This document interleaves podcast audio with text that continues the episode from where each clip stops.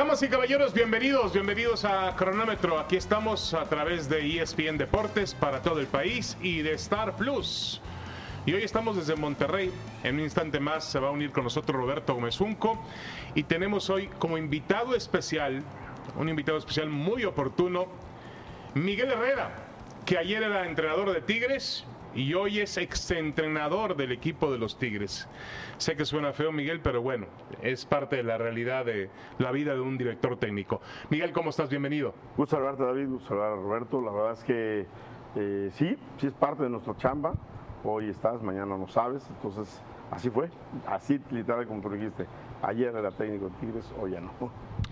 ¿Verdad, ¿Verdad o mentira, Miguel? Aquí nada más tiene que decir verdad o mentira. Ok. La primera aseveración, ¿tu declaración sobre la edad del plantel es lo que te dejó fuera de Tigres? Híjole, no lo sé.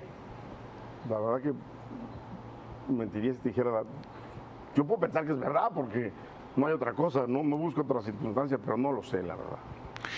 Ahora lo, ahora lo vamos a profundizar. ¿Tigres ha sido el, el golpe más duro a tu carrera como director técnico?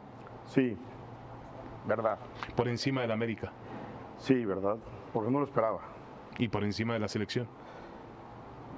La selección salió porque fue un problema fuerte el que yo tuve y, y- y, pues una cosa tenía una consecuencia.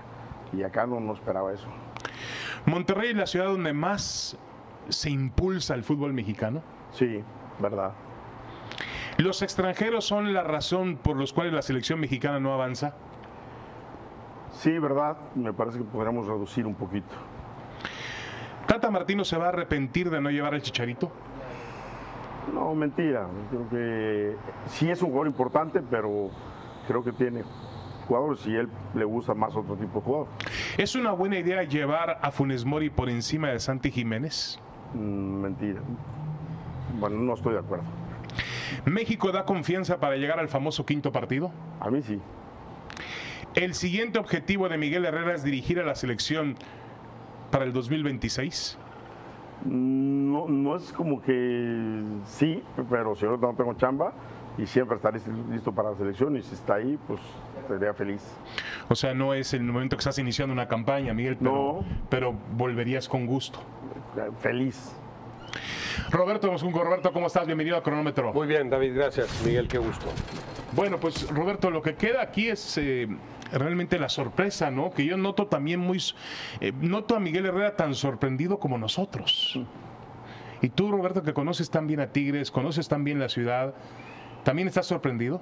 Sí, claro, claro que fue sorprendente, intempestivo, porque si eso hubiera sucedido cuando los Tigres son eliminados por Pachuca, que además fue el único equipo que le empató al Pachuca en el global, ¿no? Pachuca después golea al Monterrey en la semifinal, golea al Toluca en la final.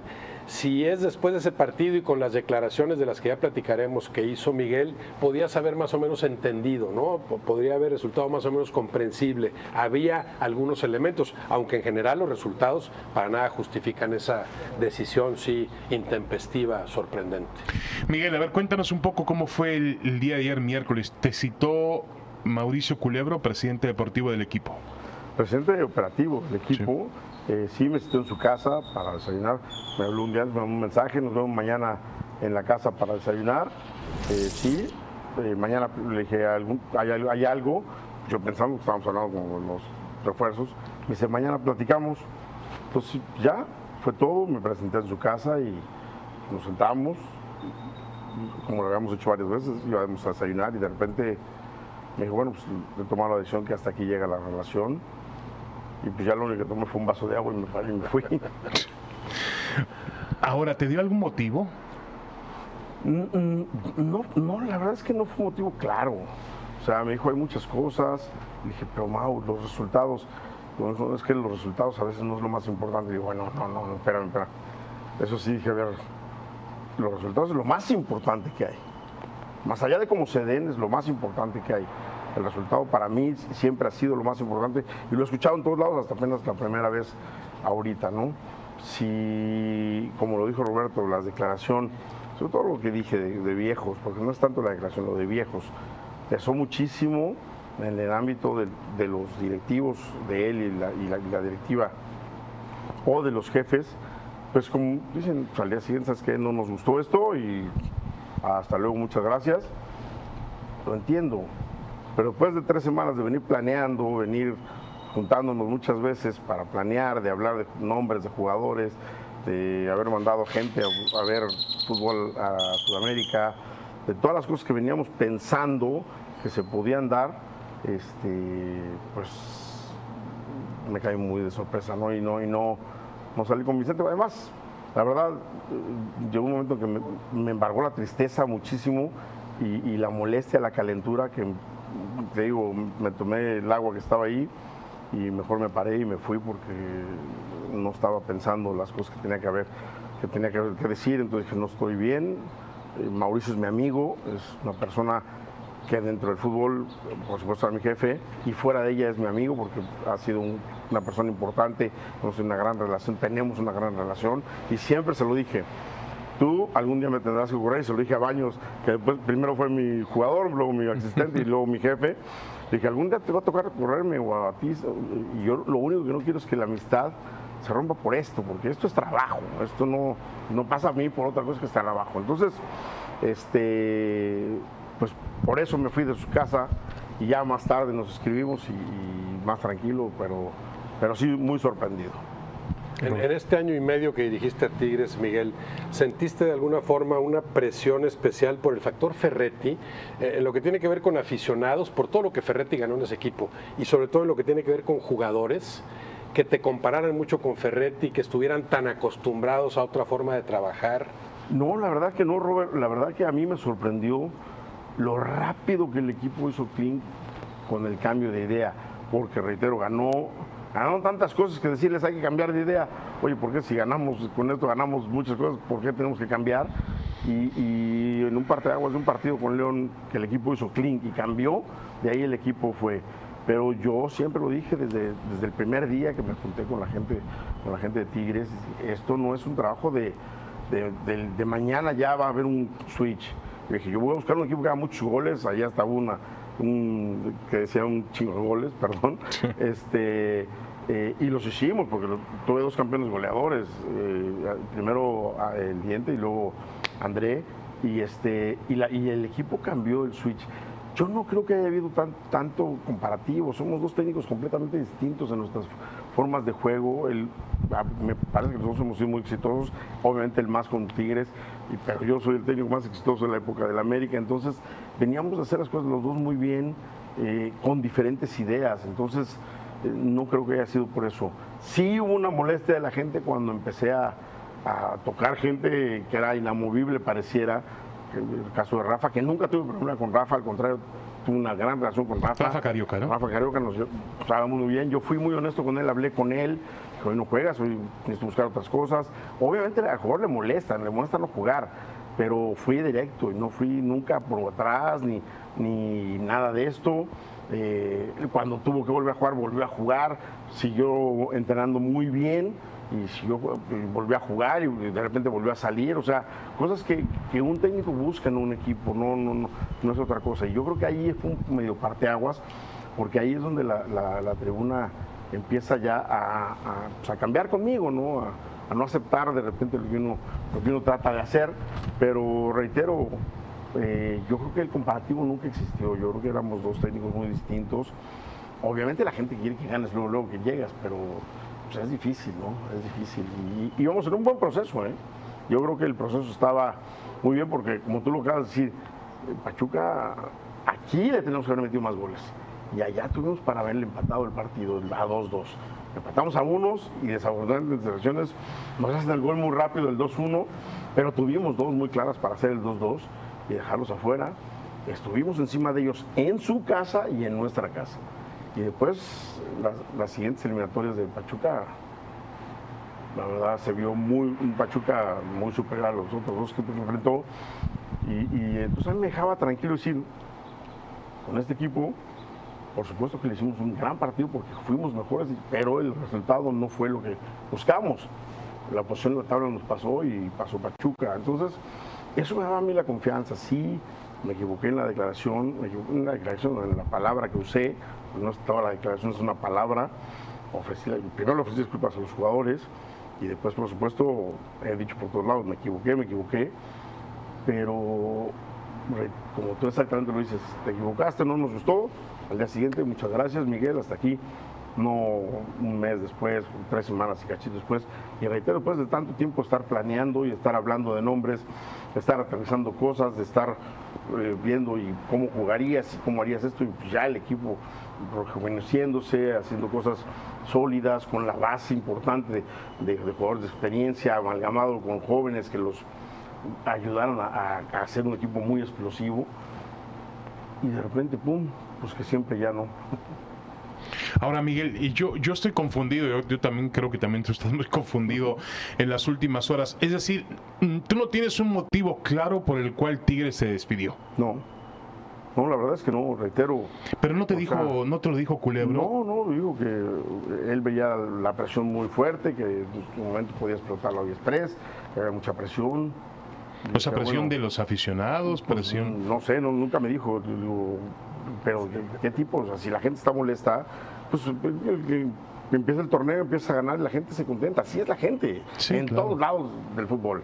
O sea, están enojados, si empieza a ganar, eh, la gente se contenta. Claro. Si el equipo empieza a mostrar otra fisonomía, la gente empieza a ser feliz y lo que quieren es ver a su equipo ganar. Y eso es lo que las aficiones importantes quieren y las exigentes, como ha sido la de Monterrey y la de Tigres, quieren que sus equipos ganen porque están ahí, están apoyando. Entonces era eso, pero pues no, no, no, no entendía de qué, de qué otro tipo de presión, ¿no? Claro.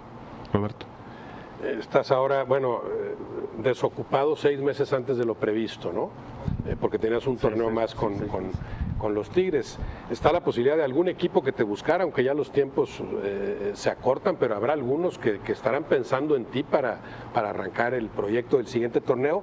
Y estás también, me imagino, y así te sabes, como candidato natural en la selección.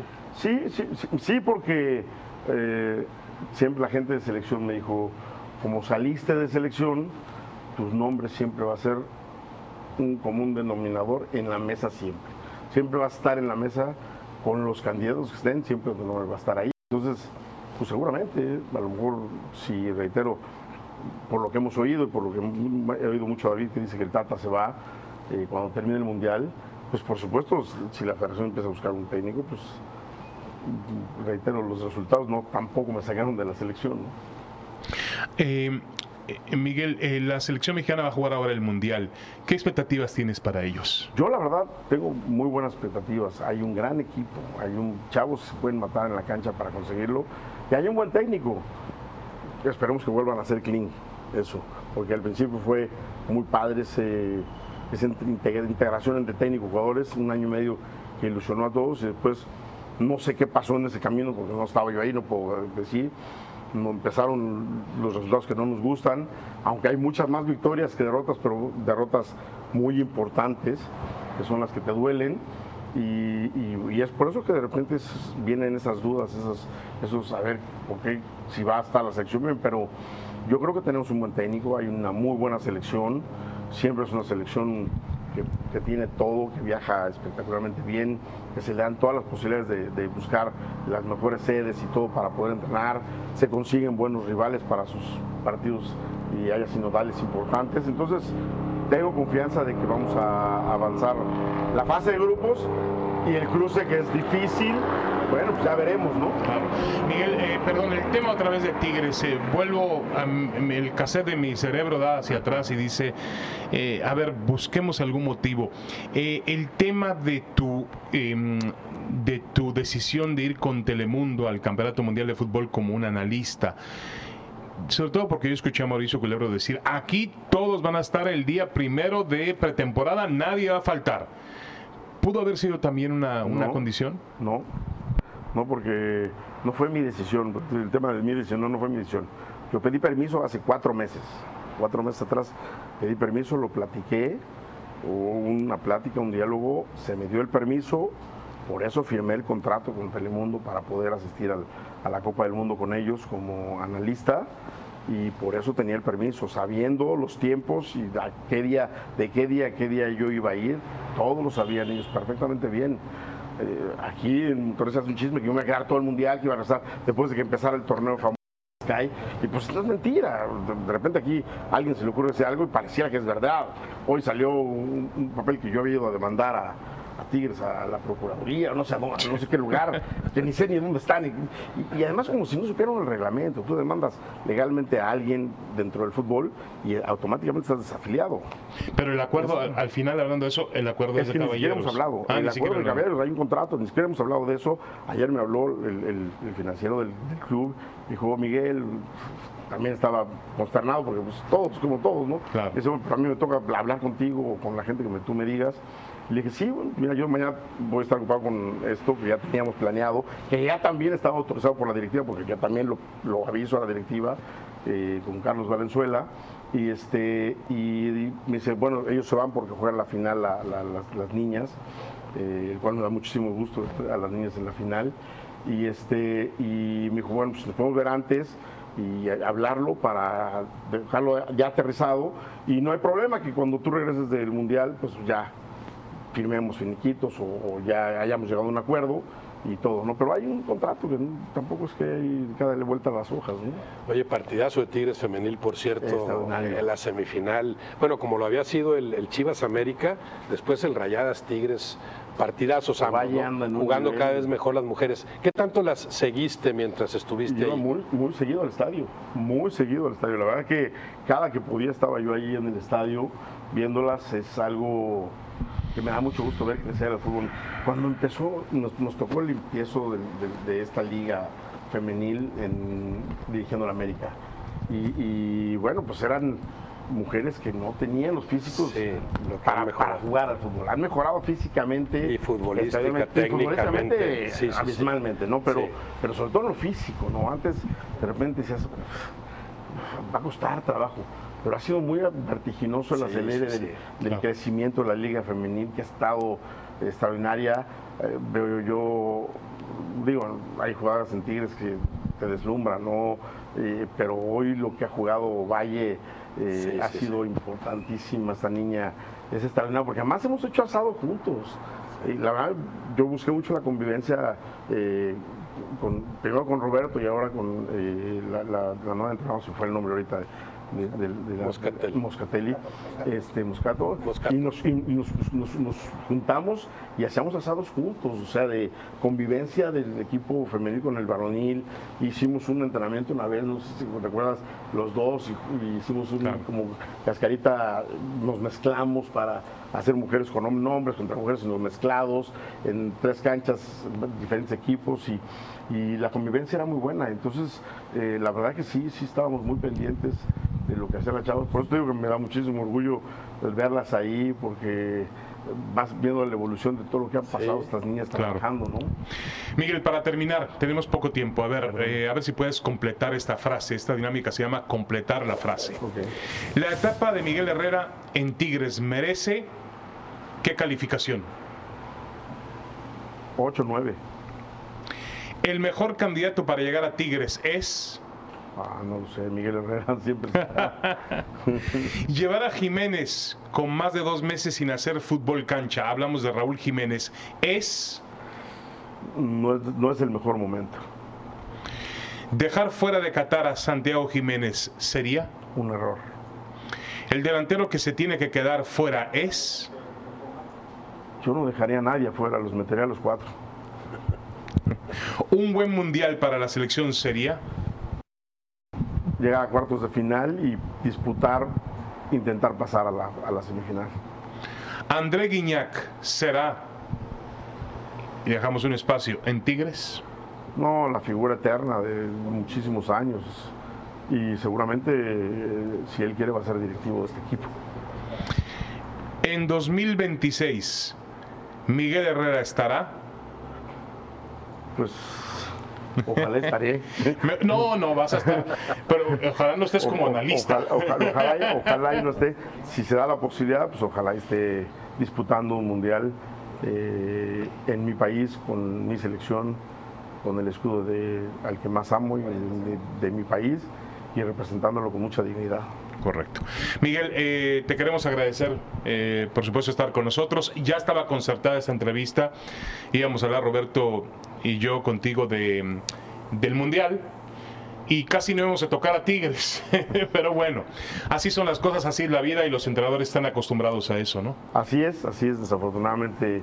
Yo siempre digo, no tengo la maleta hecha, maleta hecha yo siempre llego y me quedo y digo, voy a quedar muchos años y llego y a donde voy compro porque pienso vivir ahí. Y bueno, pues hoy desafortunadamente me toca esperar y ver qué va a pasar en el futuro. Roberto, muchas gracias. Gracias, Miguel. Gracias, David. Miguel Herrera en cronómetro, muchas gracias con lo que sucedió y hasta lo que no sucedió en su salida de Tigres. Hasta mañana en cronómetro, gracias.